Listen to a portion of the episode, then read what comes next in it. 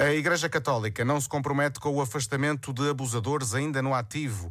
A Conferência Episcopal Portuguesa recebeu uma lista da Comissão Independente com cerca de uma centena de nomes de alegados abusadores ainda em funções, mas admite que não vai ser fácil investigar estes casos. O presidente da Conferência Episcopal, José Ornelas, diz que a Igreja Católica não tem dados suficientes para afastar as pessoas em causa porque apenas recebeu uma lista de nomes. O que nos foi entregue é uma lista de nomes e, portanto, é, sendo uma lista de nomes, sem outra caracterização, torna-se difícil, é, essa investigação exige redobrados esforços.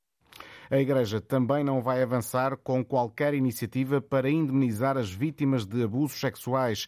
José Ornelas garante que a Igreja está disponível para ajudar no apoio psicológico e psiquiátrico, mas lembra que não compete à instituição indemnizar as vítimas.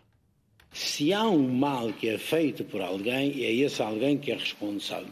Para falar de, investiga de indemnização, falar de ajuda e apoio às vítimas, que é justo que o tenham, isso foi o que já, já referi, que é uma prioridade para nós. E, portanto, ninguém vai deixar de ter acesso a tratamento por, por falta de meios. Depois de analisar o relatório elaborado pela Comissão Independente que estudou os abusos sexuais de crianças na Igreja Católica, a Conferência Episcopal apenas anunciou que vai solicitar a criação de uma nova comissão para receber denúncias, que vai pedir desculpa às vítimas em Fátima no próximo mês de abril e que vai criar um memorial durante a Jornada Mundial da Juventude, que ficará depois no exterior da Conferência Episcopal Portuguesa. Esta reação pode desencorajar as vítimas a fazer denúncias. A reação é da Associação Quebrar o Silêncio. Ângelo Fernandes, presidente desta associação criada há seis anos para denunciar casos de abusos sexuais na Igreja, diz que mais uma, vez a instituição mostrou estar distante das vítimas. A conferência teve todo um, um, tom de ambiguidade, o discurso não foi claro. Hoje foi mais uma oportunidade da Igreja provar e mostrar que está com as vítimas e, e não só foi isso que aconteceu. Penso que pode, pode desmotivar algumas vítimas em avançar, não é?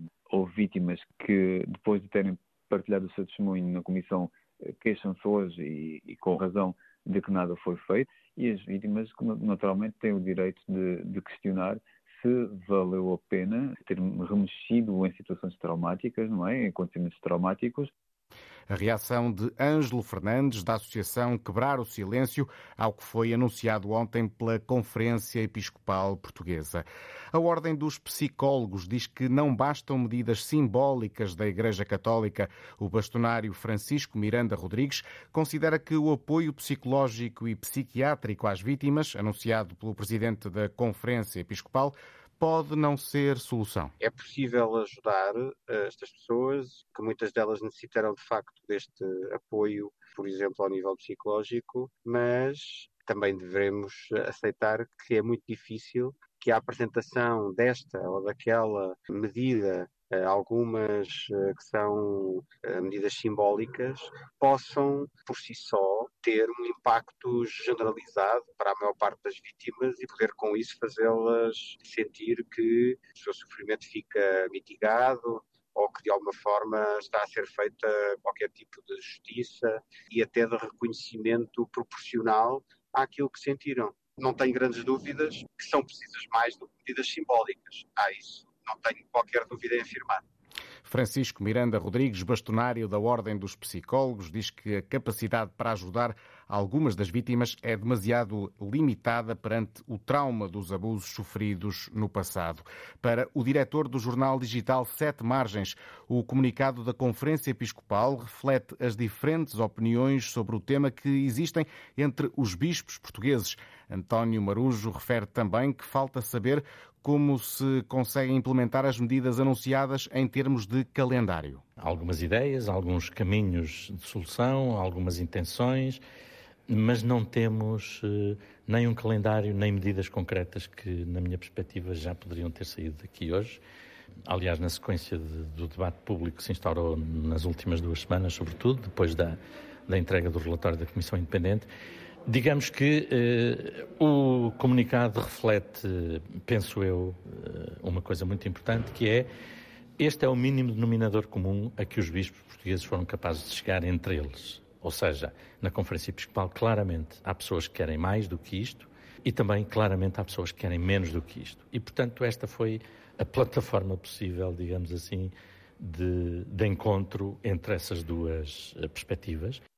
A reação de António Marujo, dire diretor do jornal digital Sete Margens, em declarações à Antena 1.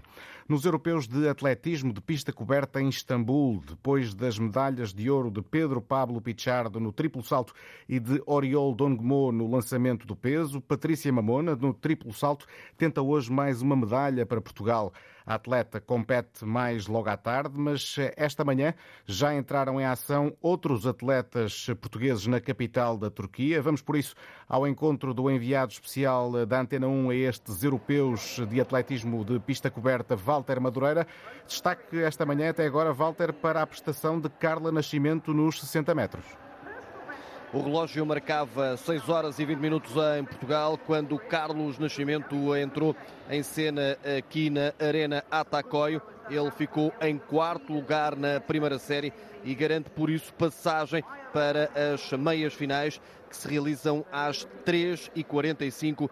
Procura uma vaga na final dos 60 metros. Agora mesmo terminou a participação de Olímpia Barbosa nos 60 metros barreiras. Ela ficou na sua série na sexta posição com o tempo de 8,21 e fica por isso com a participação encerrada nestes campeonatos da Europa. Daqui a pouco já está em exercícios de aquecimento Evalise Veiga.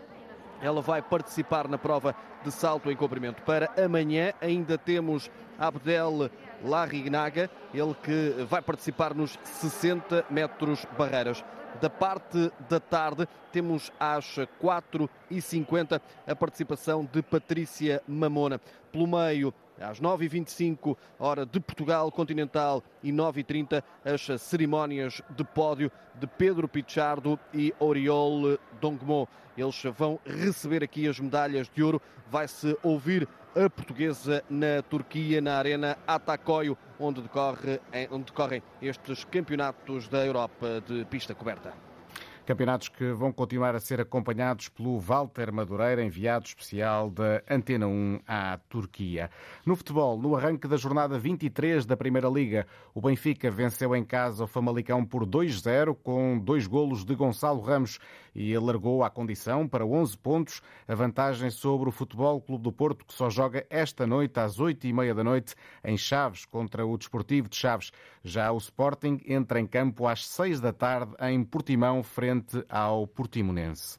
Este sábado é o Dia Mundial da Obesidade, um dos temas do filme A Baleia, que estreou esta semana com Brenda Fraser no papel principal, é um forte candidato ao eh, Oscar na cerimónia de Hollywood deste ano. Um personagem que sofre de obesidade mórbida. A médica de família Margarida Santos explica que os problemas de aumento de peso estão muito associados a questões mentais vai um bocadinho à relação da obesidade com a saúde mental e este comportamento. E isto vê-se nos filmes todos, não é? Que é sempre o, a pessoa que tem o coração partido, que vai comer um, um pacote de gelado. Nós, nós procuramos muita resposta às nossas emoções eh, na alimentação. E daí, por exemplo, quando se fala no tratamento da obesidade, incluir sempre uma parte de apoio psicológico, porque a saúde mental tem um, um, impacto muito grande no desenvolvimento da obesidade. E a verdade é que a compulsão alimentar, que é um bocadinho se fala também neste filme, um, é, um, é, muitas vezes uma coisa que nós vemos na, nas pessoas com obesidade. A obesidade é uma doença. A Organização Mundial de Saúde assinala o dia 4 de março como o Dia Mundial da Obesidade.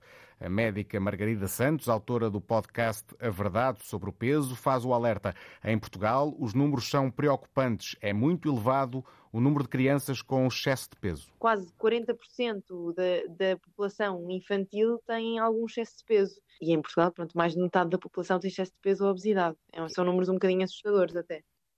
A obesidade é um dos temas do filme A Baleia, com Brandon Fraser em Portugal.